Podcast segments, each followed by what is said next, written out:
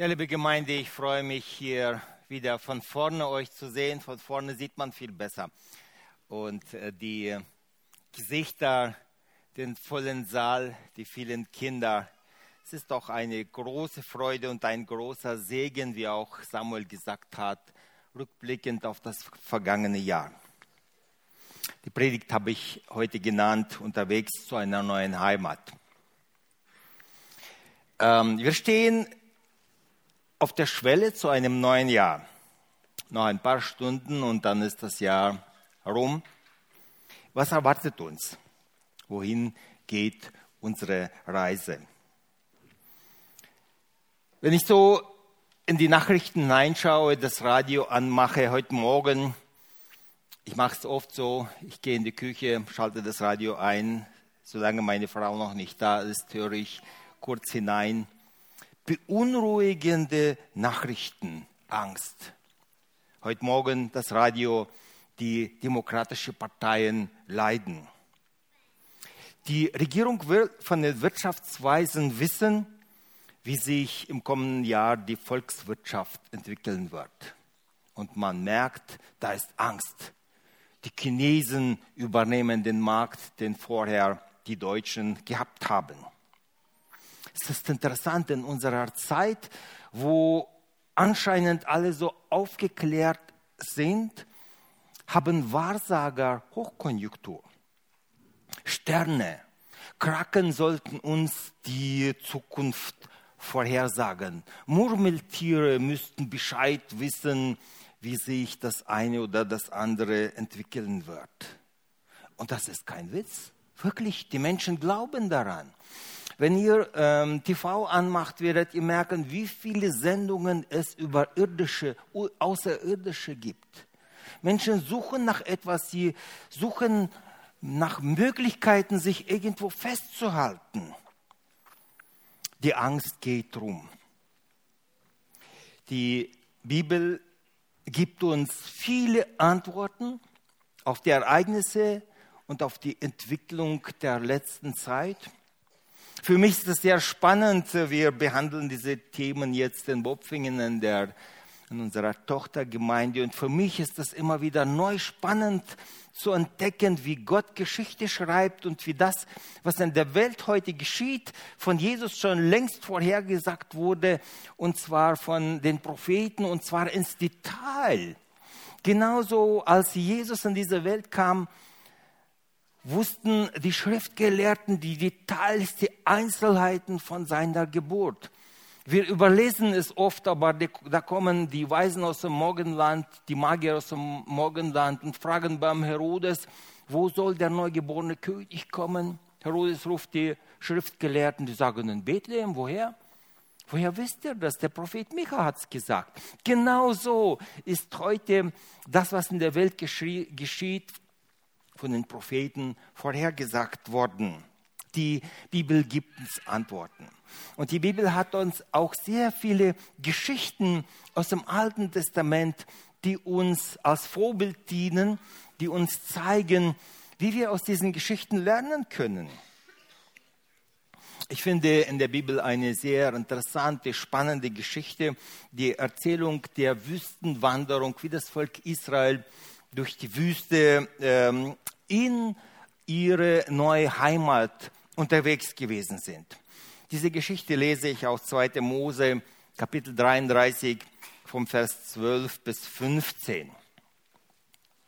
Mose nun sagte zum Herrn, siehe, du sagst zu mir, führe dieses Volk hinauf, aber du hast mich nicht erkennen lassen, wen du mit mir senden willst wo du doch selbst gesagt hast, ich kenne deinen Namen, ja, du hast Gunst gefunden in meinen Augen.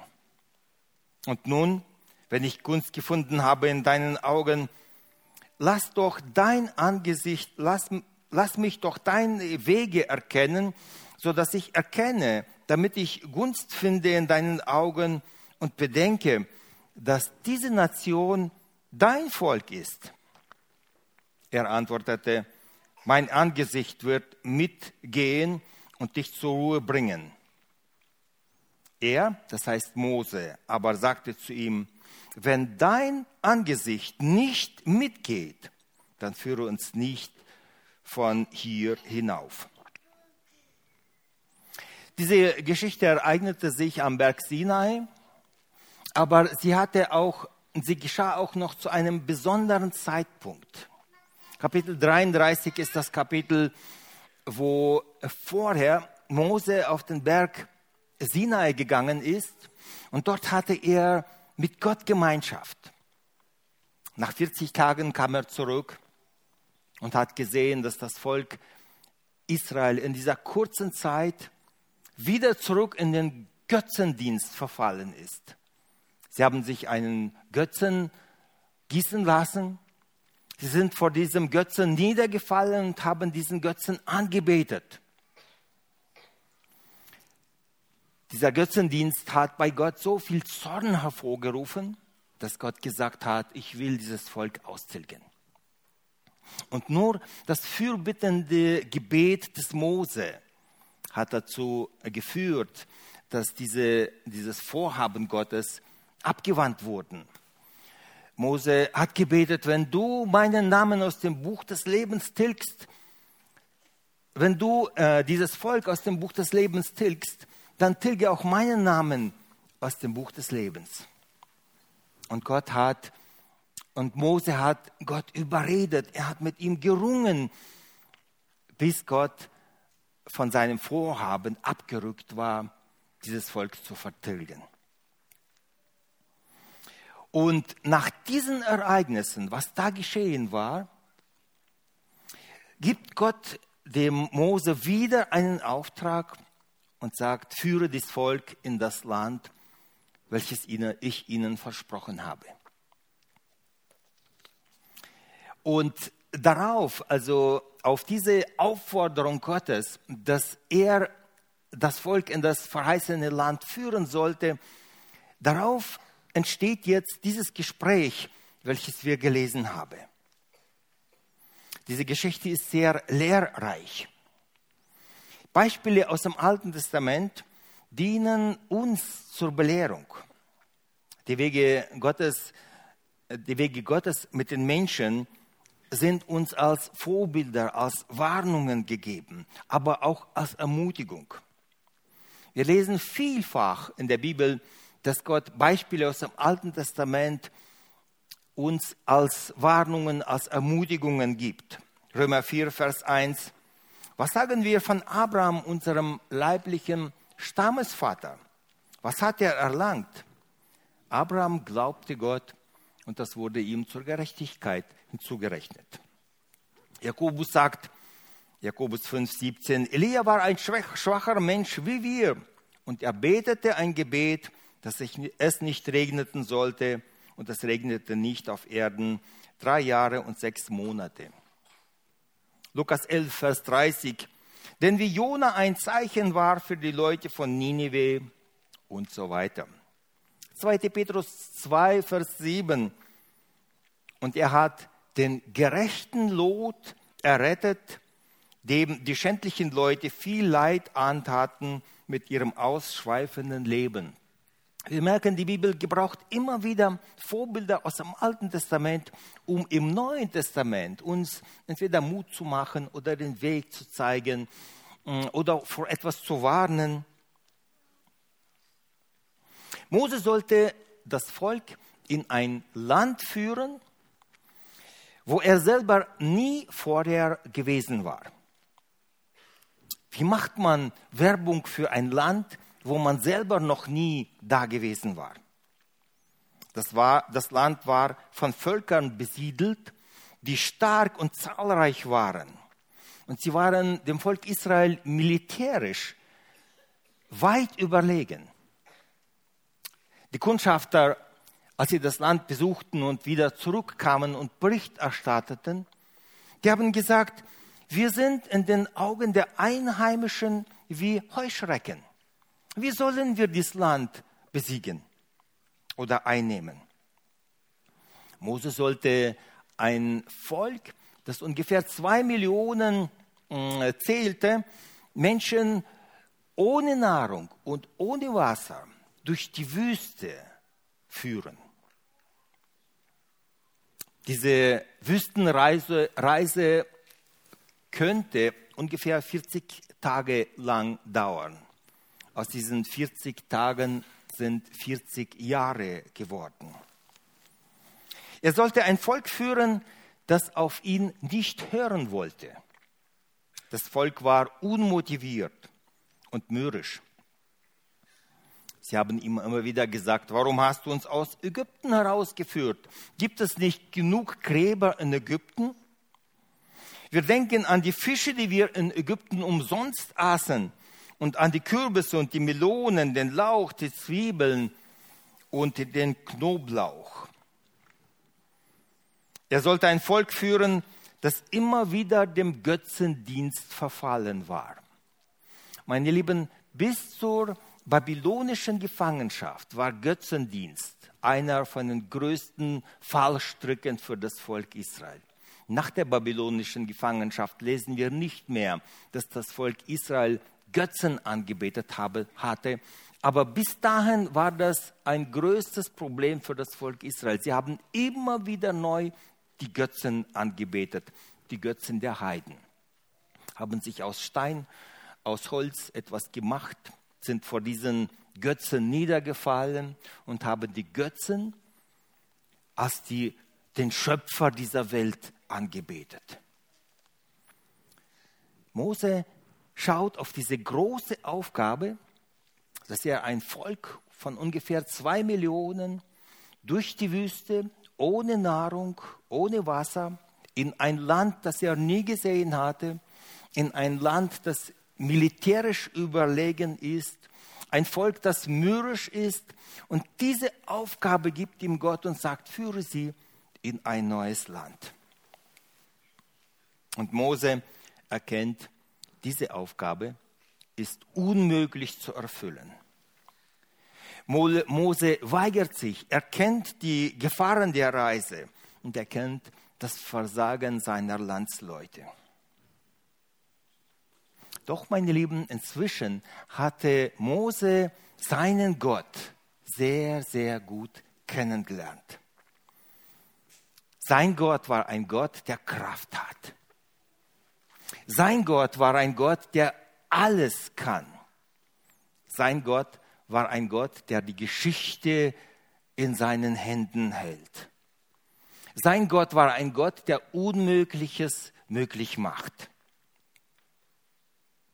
Es gab eine Zeit, wo Mose selbst sein Volk, seinem Volk aus eigener Kraft helfen wollte in der Sklaverei.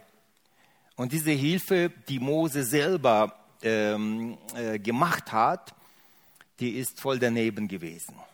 Es war ein Desaster. Er musste fliehen.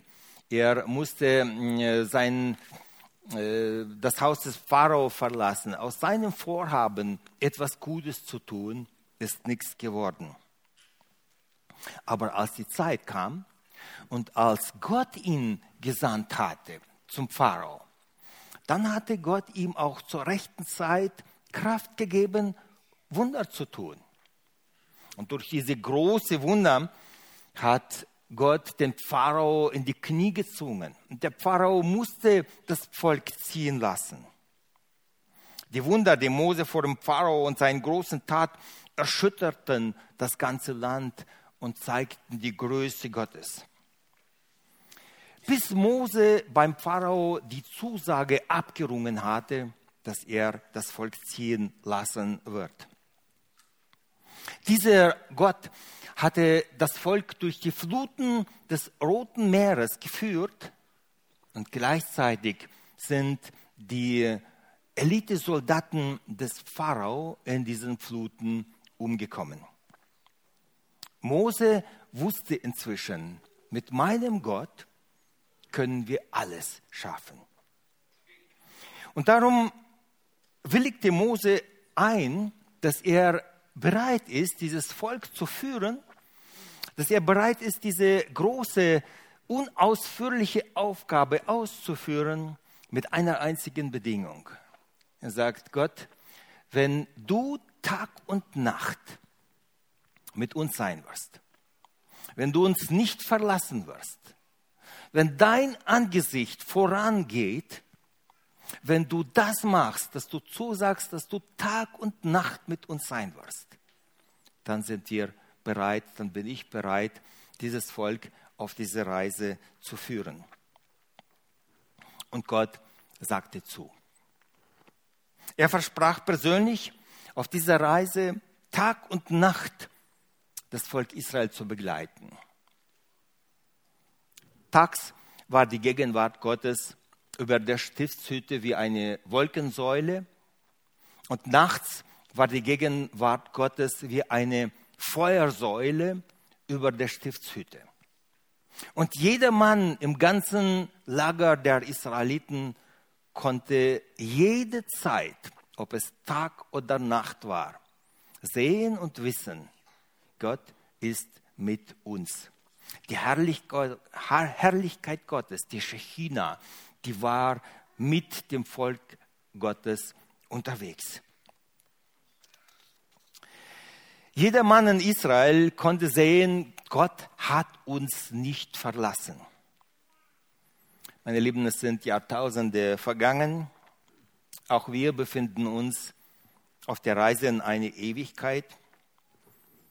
Auch wir, auch uns erwartet eine neue Heimat.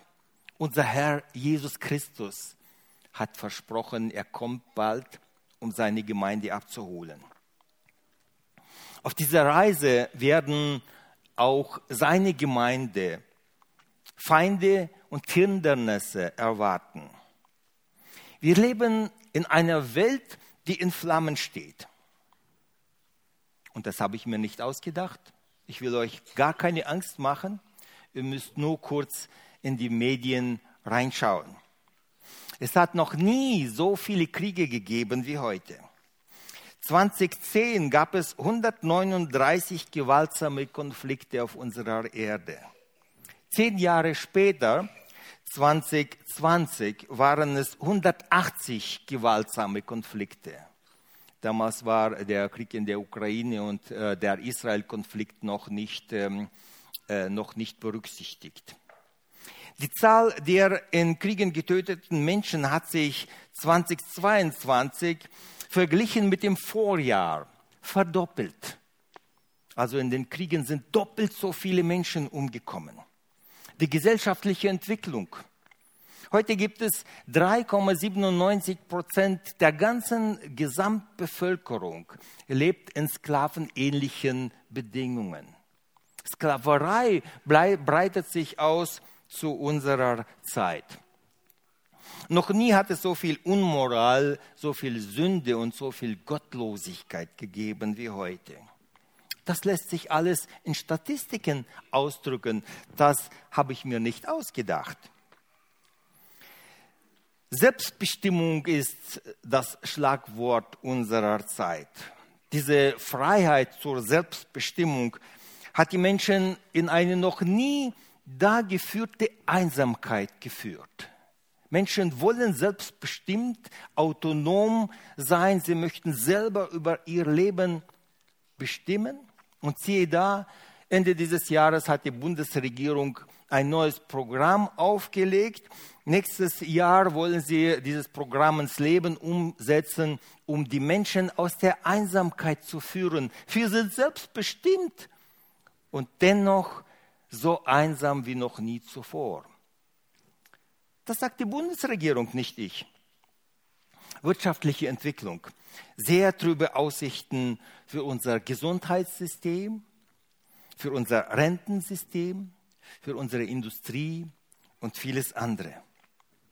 Die christliche Landschaft, Gottlosigkeit und Kirchensterben.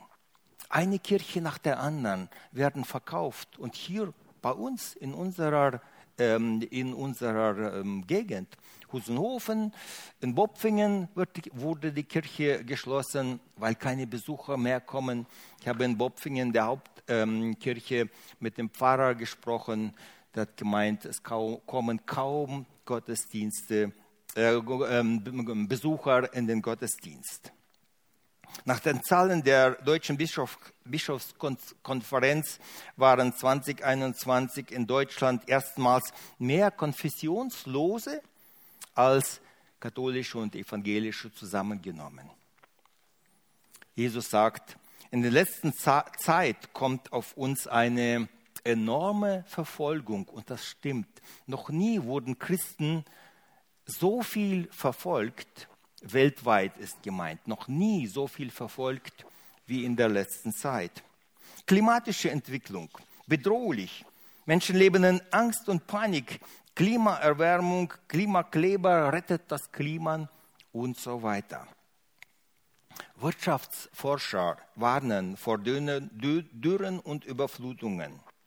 Es werden Kriege ausbrechen wegen Ressourcen, Wasser und Lebensraum. Wir sollten uns auf extreme Migration und Völkerwanderung einstellen. Das sind die Prognosen, die die Welt ähm, sieht. Das erwartet uns, so sagen die Weisen dieser Welt. Wer will in dieser Welt noch leben? Welche Hoffnung haben wir? An was wollen wir uns halten? Lasst uns essen und sterben, äh, lasst uns essen und fröhlich sein, lasst uns essen und trinken, denn morgen werden wir sterben. Das ist das Motto, Motto dieser Zeit. Kann man es noch verantworten, Kinder in diese Welt zu setzen? Und am Ende müssten wir alle sterben in einer Welt, die dem Untergang geweiht ist. Meine Lieben, das sagen die Ungläubigen. Was sagen die Christen? Werden wir die ewige Heimat erreichen? Nein, meine Lieben, dazu sind wir viel, viel zu schwach. Das schaffen wir nicht. Wenn Jesus Christus mit uns nicht mitgeht. Und jetzt kommt die gute Botschaft. Meine Lieben, Jesus Christus hat gesagt, er wird mit uns alle Tage sein bis an der Weltende. Er holt seine elf verängstete Jünger nach der Kreuzigung und nach seiner Auferstehung zusammen und gibt ihnen einen Auftrag. Er sagt, geht in alle Welt und predigt das Evangelium allen Völkern. Die sind ängstlich, die sind vertraumatisiert, ver, die sind, haben sich irgendwo verkrochen. Und Jesus Christus ruft sie und sagt, geht in alle Welt und predigt das Evangelium allen Völkern. Elf Personen, wie sollen sie das machen? Er sagt das Gleiche, was auch Gott dem Mose gesagt hatte. Siehe, ich bin bei euch alle Tage bis an der Weltende. Matthäus 28, Vers 20. Und Johannes 16, Vers 33 sagt Jesus Christus, das habe ich mit euch geredet, damit ihr in mir Frieden habt. In der Welt habt ihr Angst, aber seid getrost. Ich habe die Welt schon überwunden. Jesus hat versprochen, dass er mit uns alle Tage sein wird. Er wird uns begleiten. Es werden Stürme kommen, es werden Irrlehren und Versuchungen kommen, die Sünde wird überhand nehmen und die Sünde wird versuchen, in die Gemeinde einzudringen. Es werden Katastrophen kommen. Und dennoch sagt Jesus Christus, siehe, ich bin bei euch alle Tage bis an der Weltende. Müssen wir dann mutlos werden? Dürfen wir, brauchen wir Angst haben vor dem, was uns begegnet? Wir befinden uns auf einer Lebensreise in die himmlische Heimat. Wenn uns dieser Aspekt, dass Jesus Christus mit uns gehen wird, wenn dieser Aspekt uns weggenommen wird, dann haben wir allen Grund, Angst zu haben. Aber Jesus Christus sagt, sehe, ich bin bei euch alle Tage bis an der Weltende. In der Welt habt ihr Angst, aber seid getrost. Ich habe die Welt überwunden, sagt Jesus Christus. Ich wünsche euch, ich wünsche mir, ich wünsche das nicht nur euch, ich wünsche es mir, dass wir in diesem kommenden Jahr lernen, dem Herrn mehr zu vertrauen. Dass wir lernen zu glauben. Was auf uns zukommt, das macht uns Angst. Aber Jesus Christus, der hält uns. Wir müssen lernen, im Glauben zu leben. So wie Mose aus Glauben lebte, so wie Abraham aus Glauben lebte, dass wir die Worte der Bibel ernst nehmen und dass wir sie anwenden. Dass wir, obwohl unsere Gefühle oder unsere Kraft nicht ausreicht und die Gefühle, die sprechen eine andere Sprache, wollen wir Gott mehr vertrauen als unseren eigenen Gefühlen. Wir wollen mehr vertrauen, als wir mit unserer Vernunft, unserer Angst Raum geben. Jesus Christus hat gesagt, siehe, ich bin bei euch alle Tage bis an der Weltende. Ich wünsche, dass wir beten lernen. Meine Lieben, Mose kannte seinen Gott durch Gebet, durch die Gemeinschaft mit Gott. Er hatte mit Gott viel Zeit verbracht. Er ist Gott nahe geworden. Er hat mit Gott gesprochen von Angesicht zu Angesicht, wie mit einem Menschen spricht. Er wusste, wie sein Gott ist. Und darum, weil Mose wusste, wie Gott ist, wie, wie das Wesen Gottes ist, deshalb konnte Mose mit so viel Zuversicht zu Gott beten, weil er seinen Gott kannte.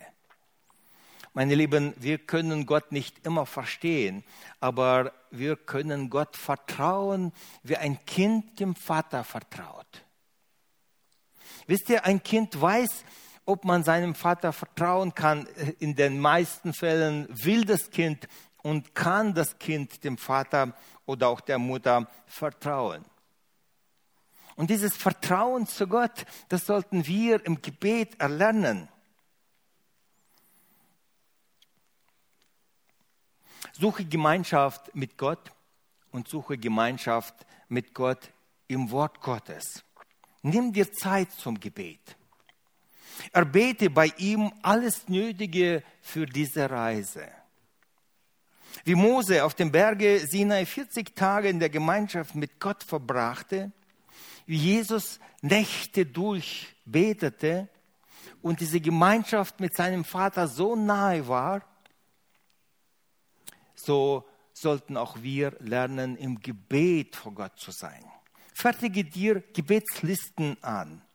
Bete diese Gebetslisten durch. Wir sind vergesslich. Es ist gut, wenn wir Gebetsanliegen aufschreiben, wenn wir, es, äh, wenn wir sie uns immer wieder vor Augen führen. Und wenn wir Gebetslisten haben, werden wir auch merken, wie viele Gebete Gott beantwortet hat. Lobe den Herrn meine Seele und vergiss nicht, was er dir Gutes getan hat.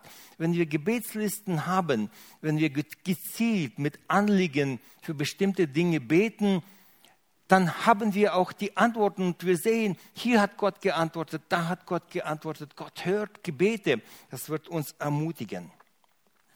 Ich wünsche mir, ich wünsche euch, ich wünsche unserer Gemeinde, dass wir treu in der Lehre bleiben. Suche Gott in der Schrift, vertraue Gott, vertraue der Schrift. Lass dich nicht verführen. 2 Timotheus 4, Vers 3, denn es wird eine Zeit kommen, dass sie die heilsame Lehre nicht ertragen werden, sondern nach ihren eigenen Gelüsten werden sie sich selbst Lehren aufbauen, nach denen ihnen die Ohren jucken, so sagt die Schrift. Meine Lieben, ich habe bald ähm, eine Aufgabe auf einer Beerdigung zu predigen. Und ich weiß, dass ich auf dieser Beerdigung Dinge sagen muss, die der Welt absolut nicht passen. Zum Beispiel, dass es ein Gericht geben wird. Zum Beispiel, dass Gott ähm, strafen wird. Zum Beispiel, nicht, dass nicht jeder in den Himmel kommen wird. Das sind Dinge, und die Welt möchte diese Dinge gar nicht mehr hören. Sie wollen Lehren hören, nach denen ihren, ihnen die Ohren jucken. Irgendwie kommt schon irgendjemand oder je, je, äh, jeder Mann zum Gott Es gibt viele Wege zu Gott, aber am Ende sind wir alle bei Gott und sind wir alle gerettet. Versteht ihr? Was Gott uns sagt, ist nicht immer bequem, ist nicht immer das, was die Welt hören will. Und wir wollen als Gemeinde einen guten, einen Weg der Bibel, einen Weg der Schrift gehen und der Schrift vertrauen. Und wenn die Schrift etwas gesagt hat, dann wollen wir es einfach annehmen und es glauben. Meine Lieben, seid ermutigt. Der Herr hat versprochen, mit uns zu sein. Schauen wir auf die Probleme, dann können wir mutlos werden. Schauen wir auf Gott, schauen wir auf sein Versprechen, dass er uns durchtragen wird. Dann können wir, wie Jesus Christus gesagt hat, wenn ihr seht, wie das sich alles erfüllt, dann hebet eure Häupter empor und wisset, dass eure Erlösung nahe ist. Ist das nicht ein Wort der Ermutigung? Wir sehen die Probleme und wir sagen, Gott sei Dank, der Herr ist mit uns und er hat versprochen, uns durchzutragen. Er führt uns in eine herrliche Zukunft.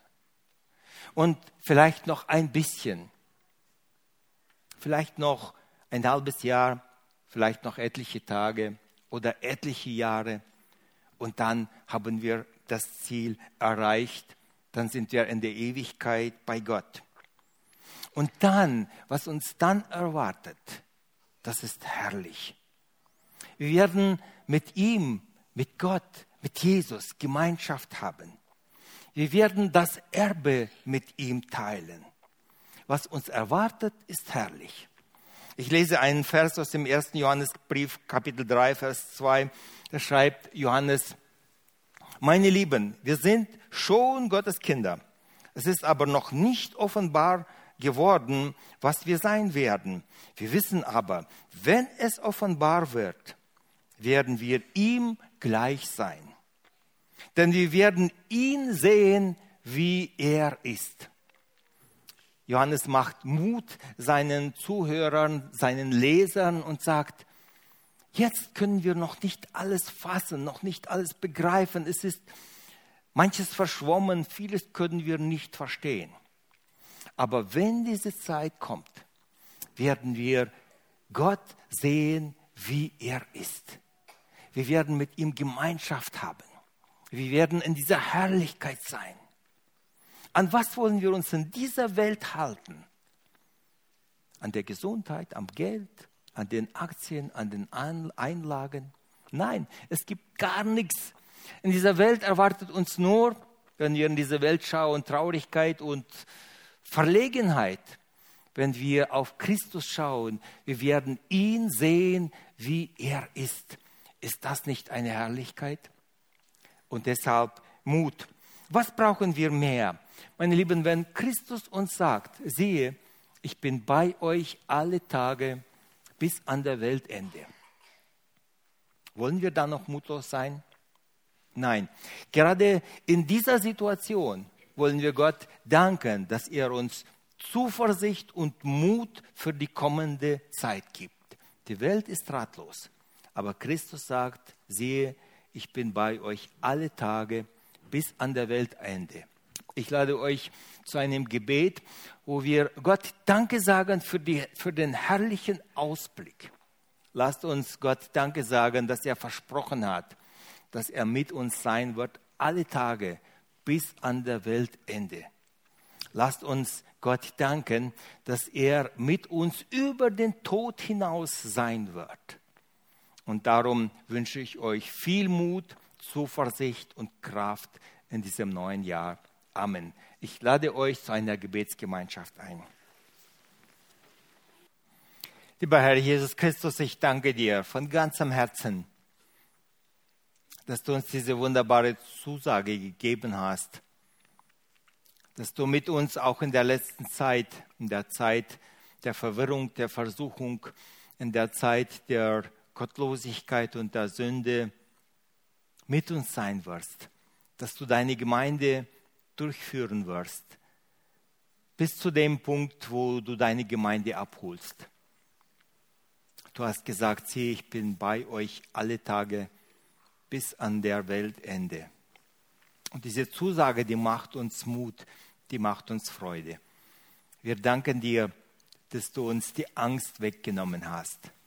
Obwohl wir wissen, dass vieles so geschehen muss, sind wir doch gelassen und zuversichtlich, weil du es angekündigt hast, weil du gesagt hast, was kommen wird.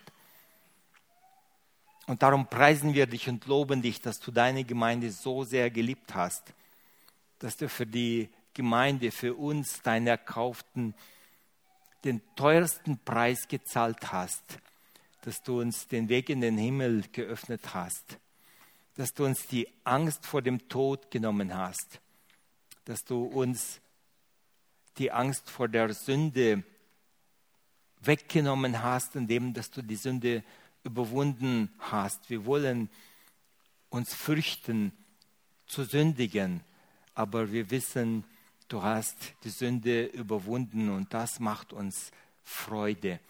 Und wir bitten dich, trage uns durch, lehre uns beten, lehre uns auf deine Worte zu hören. Hilf uns, Herr Jesus Christus.